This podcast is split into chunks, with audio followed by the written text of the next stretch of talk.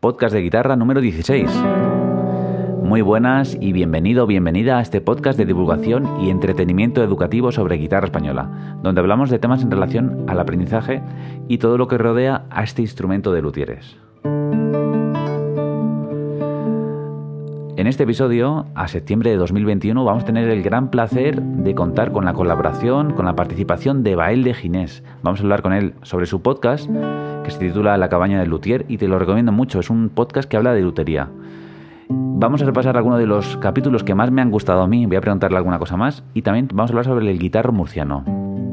Por último, contestaremos algunas de las preguntas que me hicisteis en su día, y nada más, si quieres pasar un buen rato y aprender un poquito, ya sabes, afina que empezamos.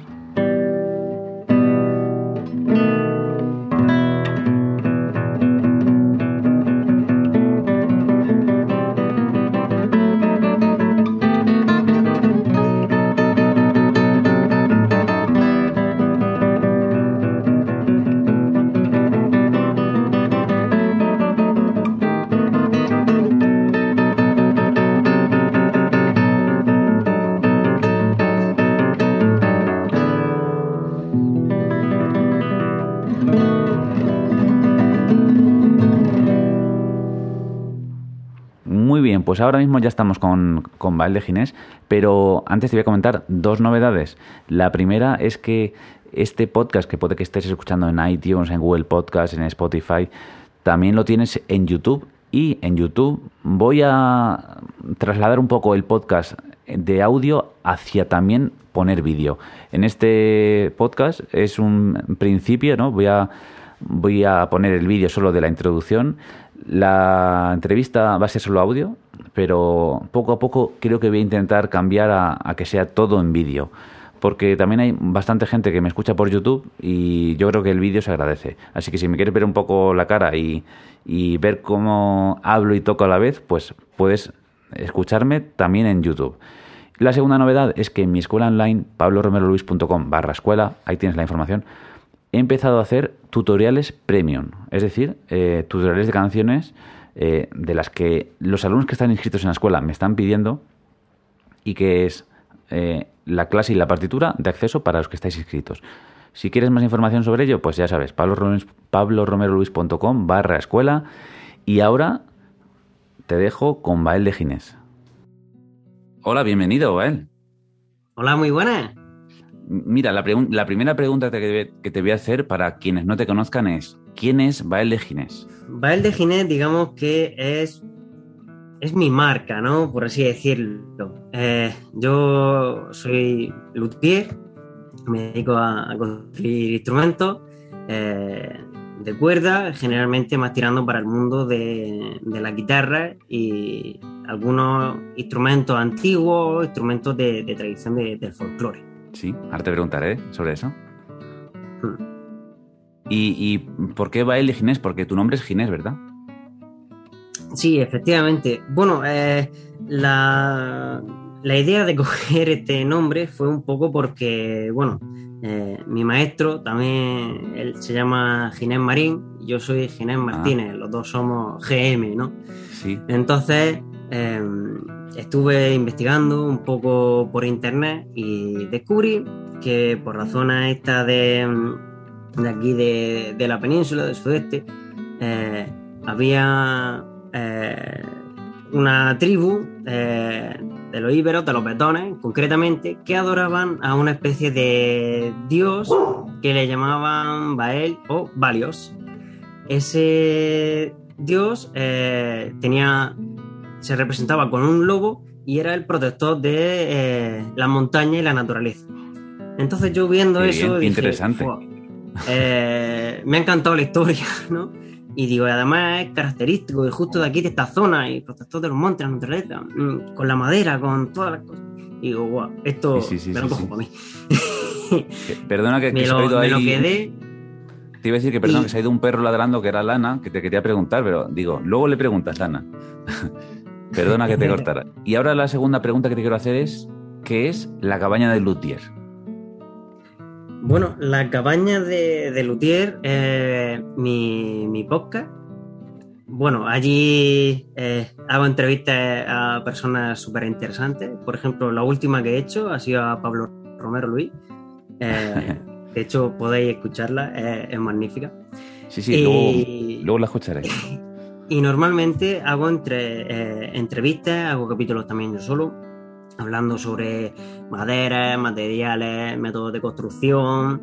Y la verdad es que todo lo que engloba al mundo de, de la lutería y de, construir guitarra y diferentes instrumentos.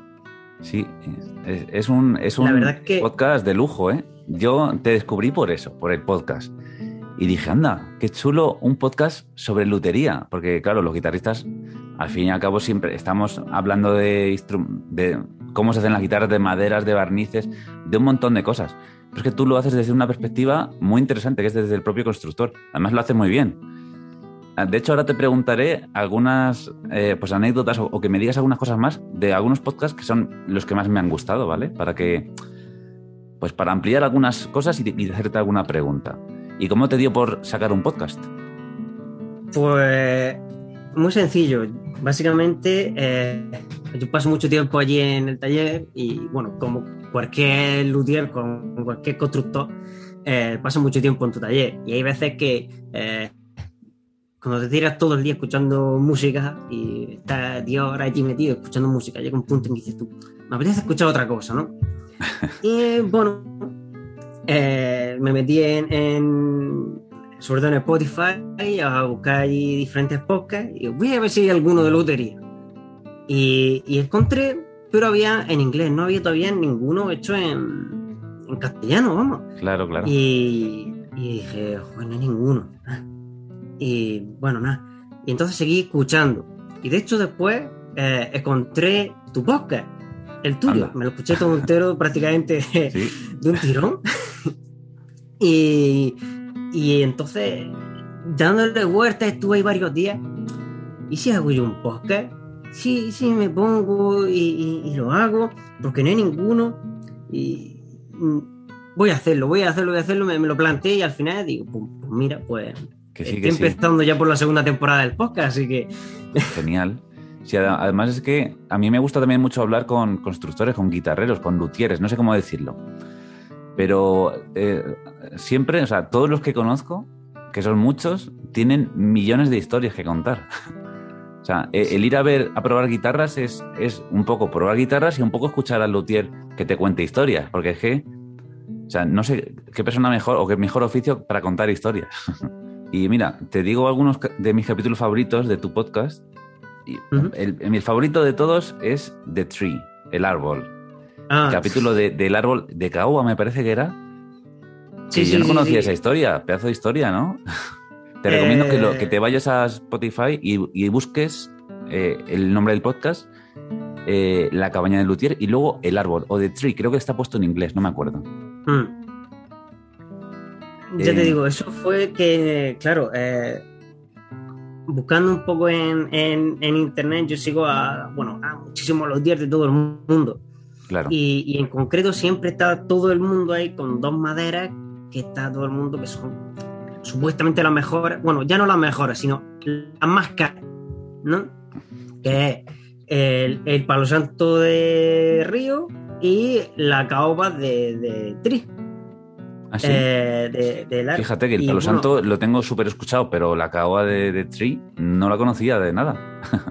eso, bueno, en el podcast lo, explico mejor, pero básicamente eh, un árbol único, enorme, y que tiene, eh, digamos que una beta, un patrón en sus betas que no se ha vuelto a repetir en ningún otro árbol hasta ahora que la hayan encontrado. Entonces, por eso es súper único y cada vez hay menos madera y es más escasa, pero ya digo, puede ser eh, muy, muy caro. Por ejemplo, comprar un juego de esta madera, eh, en este caso en Estados Unidos, luego ya traértelo aquí por otro montón de dinero, pero te puede salir fácilmente la madera en bruto sobre unos 6.000 euros. O, al final son guitarras que tú las vendes a, a 30.000. Bueno, una, Para que nos hagamos una, la idea. muy exclusiva. Pero para que nos hagamos la idea, es la madera del fondo y los aros, ¿verdad? Sí. Eso, o sea, esos 6.000 euros, para que os hagáis una idea. Porque siempre una, muchas preguntas de las que me hacen es ¿cuánto cuesta tu guitarra? O no sé. O sea, sobre el dinero y las guitarras y las maderas hay muchas preguntas. Te lo digo como idea para otro podcast. Sí. Luego también hablabas en otro podcast de maderas de, y hablabas un poco de todos los tipos. Fíjate que, que en ese podcast me, da, me apetecía mucho, o sea, de hecho busqué algunas de las maderas de que estabas hablando, ¿no? Me apetecía mucho verlo. Cuando, cuando hablas de los tipos de maderas y también de los sonidos, eh, eh, Mm. en, en ese podcast eh, yo creo que sí, o sea, conocía casi todas las maderas, pero algunas me llamaron bastante la atención. Y, y a esto viene esta pregunta. Eh, cuando, o sea, tú como luthier haces guitarras y has dicho laudes, también otros instrumentos folclóricos, incluso violines. Y la Sí. pregunta es, eh, ¿tienes especial predilección por algún tipo de madera? O sea, de tapa y de, y de fondo, ¿vale? O que sean tus favoritas. En, en, en las tapas, a mí lo que más me gusta es el cedro. Pero porque es una cosa que, no sé, me llama mucho más la, la- atención a la hora de trabajarlo. No sé, me, me, me- me- me gusta. Y al final, eh, para, para mí, todas las guitarras que he hecho con cedro, eh, todas me han sonado súper bien. Sí. Entonces, claro, eh, y luego con, con Abeto he tenido unas que me han sonado, vamos, súper espectaculares y luego otras que han sonado menos. También es verdad que con el tiempo siempre va mejorando el sonido del, del, del Abeto. Y luego ya para fondo y aro, mm, muchas. Y, y tengo muchas que no he probado, que las tengo aquí eh, como si tuviera mi, mi bodega, ¿no? Pero en vez de tener vinos, tengo madera. Sí. Y ahí, bueno, tengo madera bastante vieja, algunas que compra constructores que se han jubilado, sea, algunos Claro. que eh, se murieron, que sus hijos han sacado y están vendiendo la madera que tenían. Y tengo madera bastante, bastante vieja. Pero digamos que, a ver, eh, lo- lo- los guitarristas, la mayoría de veces, sois bastante. eh, ¿Cómo decirlo? Eh, bastante eh, encasillados en que buscáis dos, dos cosas. en la madera elegís dos tipos, prácticamente. por, por decirlo bonito, ¿no? Por decir cabezones que no... ¿No? Algo así, pero. y, y claro, al final eso también cierra un poco, porque generalmente es eh, guitarra clásica Palo Santo, guitarra flamenca Ciprés. Ya. Y de ahí cuesta bastante salirse de ese molde. Eh, a mí, Claro, aparte entonces, de. Ah, perdón.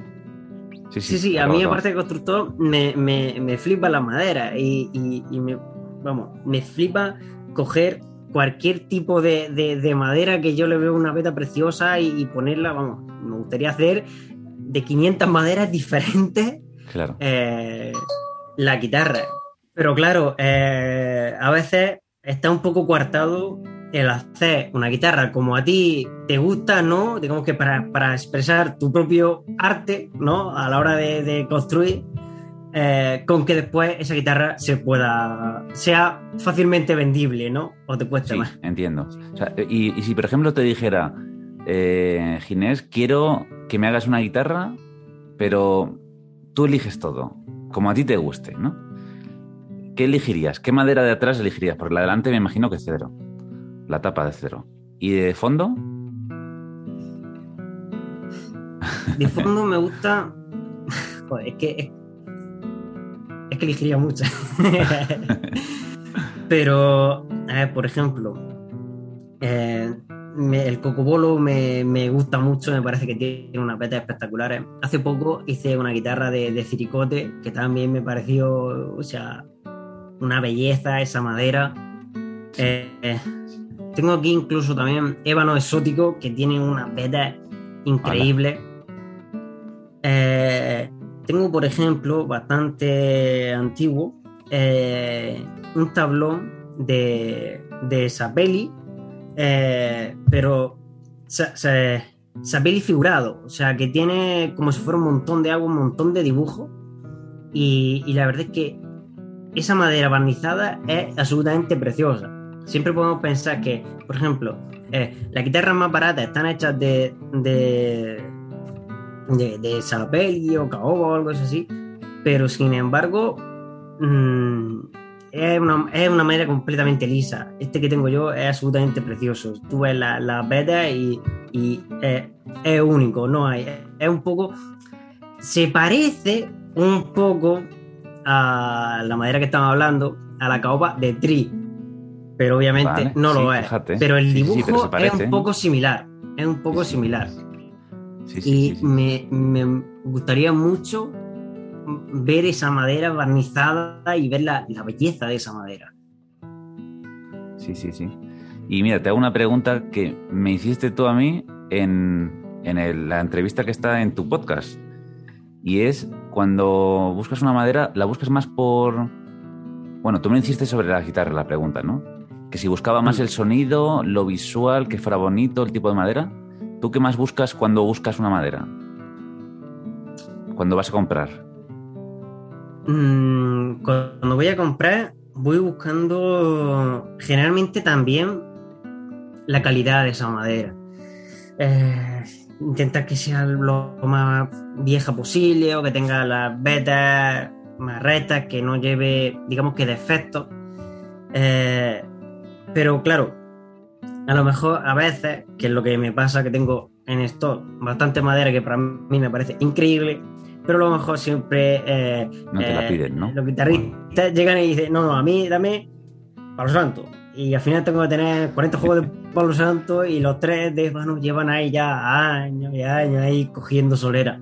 Que me gustaría Claro, hacer una guitarra de esas. Pero claro, eh, ¿cómo lo saco después? A lo mejor lo tengo y lo tengo que tener tres años y la guitarra hecha en un taller.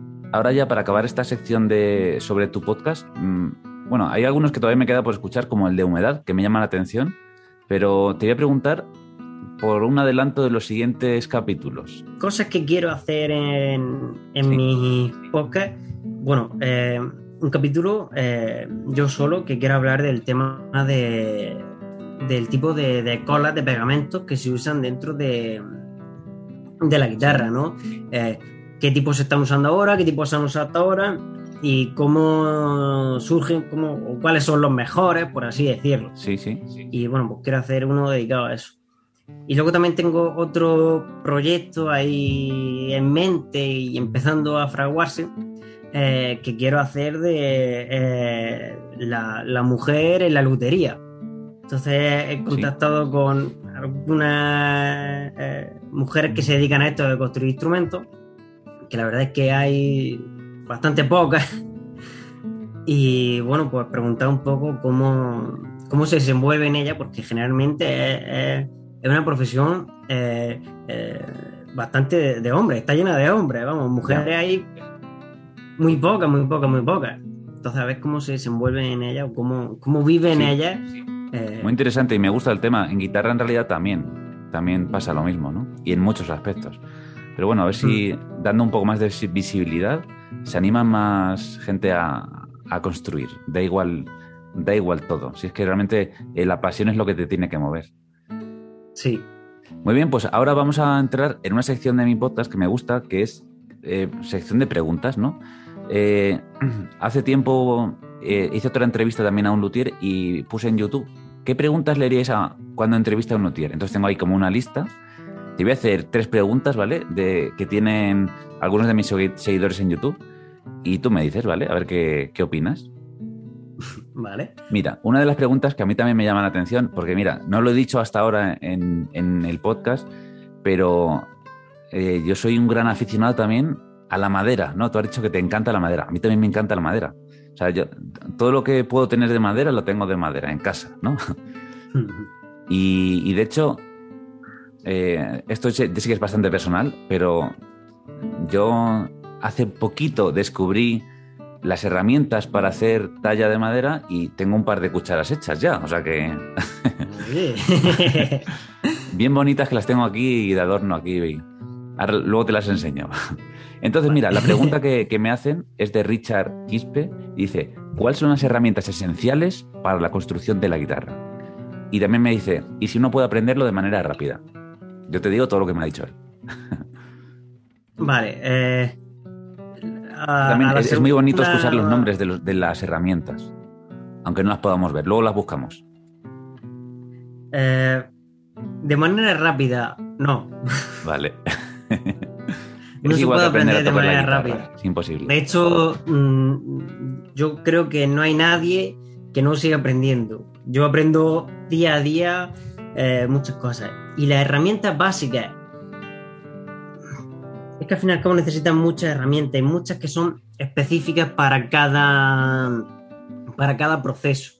Pero yo me iría a las más tradicionales de, carpintería. Por ejemplo, tener eh, un formón, unas cuchillas, unos cepillos de- de carpintero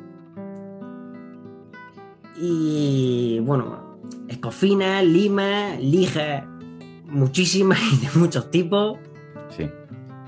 Y digamos que esas son las herramientas de mano que echándole mucha paciencia, pero mucha, mucha, mucha, mucha, y teniendo mucho manejo de las herramientas, a lo mejor en un año te da tiempo a acabar una guitarra o así. Pero vamos, esas serían las cosas básicas que son imprescindibles, que prácticamente lo utilizas siempre. ¿no? Sí, vale. Pues Eh. bien, perfecto. Eso. Luego ya sí que necesitas, nos ayudamos, ¿no? De ciertas eh, máquinas, herramientas mecánicas, ¿no? Pues una lijadora, eh, los taladros, una fresadora, para hacer ciertas cosas. Pero claro, también la podría hacer a mano. Pero, o sea, cuando digo a mano me refiero todo exclusivamente eh, lijando tú. Sí, sin cosas eléctricas. ¿no? Pero claro, te- obviamente utilizas lo otro para ayudarte, si no es Sí, sí, imposible. Tendrías que vender una guitarra, yo qué sé, a 80.000 euros. Te hago otra pregunta, ¿vale? Que me dicen. Y esta pregunta sé que da muchísimo para hablar, así que te dejo como idea para otro podcast tuyo, que a lo mejor ya lo tienes pensado, pero mira, me dice Adolfo Seijas, ¿en qué depende la forma de tener las barras armónicas? Pone entre paréntesis barretas, ahora lo corriges, pegadas a la parte interna de la tapa. ¿Le da más sonido? Esto es lo que se preguntan los seguidores. Sí, eh, las barras armónicas es, digamos que, las cuerdas vocales de la guitarra. Cada uno tiene un tono de voz diferente por cómo tiene sus cuerdas, sus cuerdas vocales prácticamente. Pues a la guitarra pasa exactamente lo mismo. Dependiendo si tú le pones más madera, menos madera, si pones un abanico de siete barras, si le pones un bajo puente o no, eh, puedes darle mm, más graves, más agudos, que esta suena más flamenca, esta suena más clásica, que eh, para los agudos normalmente se le suele poner más madera en esa zona de, de la tapa para fomentar a, los agudos, ¿no? Por el tipo de... Cuando tú pulsas una cuerda, digamos que la vibración mm, de las notas eh, agudas es mucho más rápida, ¿no? Y, la onda es, es más estrecha, más rápida y más estrecha. Entonces tú tienes que poner, digamos que, más madera para fomentar eso. Y al final conseguir sacar mejor sonido en, en los agudos y en los graves menos, porque se expande más. Entonces, Vale. realmente sí que da para mucho y hay muchísimos tipos de abanicos. Se han inventado pff, de todas las formas. Eh, Los abanicos son en- la colocación distinta de esas varetas. Sí, digamos que de, eh, en, la tapa, en la tapa de la guitarra, por dentro, justo en la parte de abajo, prácticamente debajo de- del puente, ahí es donde van pegadas todas las barras. Y eso se le llama barra armónica. Y, depende de esa disposición, te va a sonar la guitarra más, menos, con más graves, más agudos, eh, más potencia de sonido, más calidez, que sea más redondo. O sea, a partir de ahí tú puedes variar todo. Yo cuando estoy construyendo un, instrumento, esa parte de ahí eh, a mí ta- ta- también me encanta. Además, cojo, quito un poquito de madera, voy, le doy un golpecito así con la mano, voy probando. Ya me gusta. Voy a dejar esta. O, Sí, aquí sí. creo que le falta y voy así dándole. Es una de las partes así que también me, más, me, más me gusta, vamos. Sí, sí, sí. Y mira, aquí eh, viene una pregunta que también voy a lanzar yo con otra. Eh, no sé cómo se pronuncia el nombre, Jean Romero Murillo. Es que no sé si es Jean, Jean o Jean o... ¿Es lo mismo construir una guitarra que construir un charango o un requinto? Y con charango o requinto, pues ponle el instrumento que quieras. De los que haces tú. Es, o sea, es similar, es bastante similar, porque al fin y al cabo el método de, de construcción es muy, muy parecido. Lo único que obviamente pues, son más pequeñitos los otros y tienes que tener otros moldes y otras plantillas. Pero el método es prácticamente exactamente el mismo. Tú tienes que coger la tapa, tienes que doblar los aros, poner su fondo, tallar el mástil, los trastes. Es, prácticamente lo mismo, vamos. Vale, perfecto. Y ahora te viene, viene la pregunta que quería hacerte yo. Y es, eh, ¿qué es un guitarro? porque claro, todo el mundo hemos escuchado guitarra por todas partes y realmente guitarro, yo lo había escuchado alguna vez antes como instrumento popular, pero guitarro murciano no lo conocía hasta que no escuché pues en tu podcast o en tu página web, no me acuerdo dónde lo vi primero. Eh, bueno, el, el, guitarro como tal, digamos que cuando surge, a la misma vez que surge la guitarra, ¿no? la guitarra? ¿O eh, más antiguo, vihuela? O... Estamos hablando de la guitarra, seis órdenes. exactamente, a la misma vez que está surgiendo la, guitarra que hoy conocemos, ¿no? Ya con Torre de Man.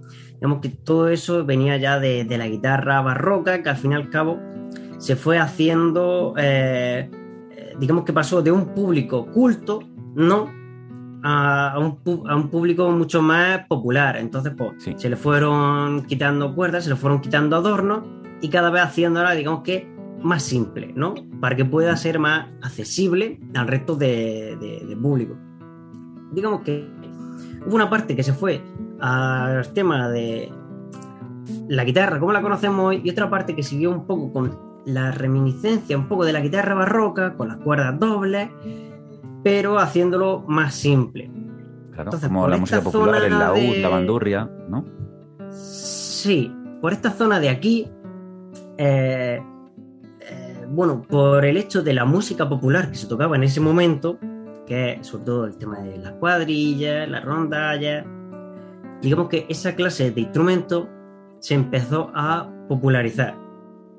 Y a partir de ahí empezó a surgir. Eh, para quien no se imagina esta clase de instrumentos, digamos que, por ejemplo, hay varios tipos de, de guitarro. El guitarro como tal sería un poco más más grande que un ukelele, normalmente lleva, eh, puede llevar las cuerdas dobles o simples.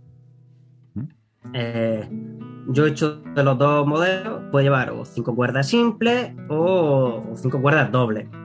Luego estaría el guitarro tenor, que es exactamente lo mismo, pero un poco más grande. Y las características, sobre todo, es que lleva las cuerdas dobles. Y se afina normalmente en el traste 5 de, la guitarra. Digamos que si tú pones una cejilla en el traste 5 de, de la guitarra, eh, esa sería la afinación del guitarro. o en el traste 7. Exactamente. sí, sí. realmente es, es, muy parecida a la afinación del ukelele. Pero bueno, casi igual, muy similar. Y digamos que eso sería un poco así el guitarro. Y, ya guitarro murciano es porque hay varios tipos de, de guitarros que han ido evolucionando en unas zonas más que en otras. Realmente el concepto de, de guitarro murciano aquí ha surgido hace, entre comillas, relativamente poco. O sea, eh, se utilizaba, pero digamos que se perdió. Que ya llegaron las guitarras, llegó la industrialización, por así decirlo, entonces, digamos que todos los viejos que tocaban en los diferentes pueblos, las diferentes cosas, pues, pues este instrumento con las clavijas esta así antigua, que esto tal, pues mira, me compro una guitarra que es mucho más fácil y tal, o me compro un laúd y este lo dejo ahí guardado en un altillo. Sí, sí. Y los que no han llegado a día de hoy son los que hemos, precisamente los que han ido guardando así, los que no acabaron en la basura. Qué bien, qué bien. se esté recuperando. entonces se fue perdiendo, pero desde hace poco eh, varias personas nos hemos centrado más en el tema este de recuperar los instrumentos, el patrimonio musical de aquí de, de, la región de Murcia, vamos, concreto de, los instrumentos. Y, bueno, pues estamos rescatando ¿no? esta clase de instrumentos que quedaron un poco en el olvido y otra vez introduciéndolo. Ya está, entre comillas, bastante de moda ¿no? el uso ya de, del guitarro en bueno, las propias cuadrillas, rondallas y demás. Sí, sí, sí, Además que le, da un toque muy especial, o sea, eso hay que mantenerlo como sea. Si queréis mm. escuchar cómo suena un guitarro, podéis iros al, al canal de YouTube de Bael de Ginés. Me imagino que se llama así, ¿no? Bael de Ginés eh, en YouTube. Ahí podréis ver algunos artistas eh, tocando y cantando. Y las canciones que he escuchado yo eh, tienen mucho aire a Jota o a alegrías, ¿no? O sea, es mucho la música popular española. Sí, sí, sí, realmente así. Y es, sobre todo el folclore. Y el folclore me parece... yo antes no entendía tanto y no me metía tanto en el folclore, pero cuanto más entiendo, más, maravilloso me parece a veces, ¿no? Pues sí, y yo creo que eso nos pasa con todo, con todos los estilos. A mí también el folclore, la música popular es uno de mis estilos favoritos. Y fíjate que qué pena que en algunos contextos, como el académico, esté tan separado, tanto, tanto, tanto, que puedes acabar la carrera de guitarra, como me pasó a mí, mm. sin haber escuchado nunca nada de música popular. Y es algo que, pues mira, poco a poco tendremos que ir arreglando. Los que venimos. Sí, Mira, hay, hay una cosa que, a mí me, gusta mucho, ¿no? Y que, y que ojalá se, pudiera hacer así, ¿no? Y, llegar aquí. Por ejemplo, el, timple canario tiene bastante que ver con, el guitarro. De hecho, eh, vamos, varias personas que hemos hablado más o menos entendidas en este mundo, estamos casi seguros que el origen del propio timple fue eh, los instrumentos que se llevaban de aquí, de aquella época, o sea, de los propios guitarrillos pequeños, el timple que se llamaba aquí, no timple, sino tiple, que se llevaba de aquí allí. Y, el timple como tal tiene muy poco, tiene 80 años desde que surgió más o menos el instrumento. Sí, sí. Pero sin embargo allí se le ha dado mucho uso, se ha fomentado muchísimo y en los conservatorios se da. Sí, sí, sí. Es el curioso se da timple. Y sin embargo, aquí esto no, está surgiendo ahora. Digo, a mí me gustaría que, realmente pudiera llegar a, un punto más académico, ¿no? Que no se quede exclusivamente eh, en, los folcloristas, ¿no? Sí. Así que si hay algún folclorista ahora mismo que nos está escuchando y que como va él hace tiempo escuchó un podcast y le dio una idea de hacer un podcast, pues que se anime a hacer un podcast sobre este tipo de música y sobre este tipo de instrumentos. Sí. Y yo creo que ha sido una charla y una velada muy agradable. Yo creo que tendremos que hacer otra sesión de estas dentro de poco, ¿vale? Pero hoy vamos a cortar ya, ¿vale? ¿Quieres decir algo para despedirte? Ah, sí, espérate, perdona. Que siempre aquí al final tengo que decir que, que des publicidad un poco de tu taller. Ya has hablado de Murcia, ya sabemos que estás en Murcia, pero da un poco más de información por si alguien quiere conocer tus guitarras o tu página web. ¿Cómo podemos buscarte y cómo podemos encontrarte? Bueno, pues mi taller está aquí en la región de Murcia. Eh, está en Los Alcázares, que es un pueblo que está justo aquí en, medio del Mar Menor. Y, y, bueno, me podéis encontrar a través sobre todo de mis redes sociales. Buscáis Bael de Ginés y, aparecen tanto Instagram, Facebook o mi página web, bailegines.com. Y bueno, en Spotify, eh, con la cabaña de Luthier, me puedes encontrar también el podcast. Pues perfecto, yo creo que eso es lo primero o lo siguiente que hay que hacer ahora, irse al podcast de Ginés y escuchar la entrevista que hiciste, pues la última que hiciste ahora mismo al guitarrista este que has dicho antes, Pablo Romero, algo así, ¿no? Era... Sí, eh, Pablo Romero, Luis, algo así era. Vale. Pues ya me diréis qué tal.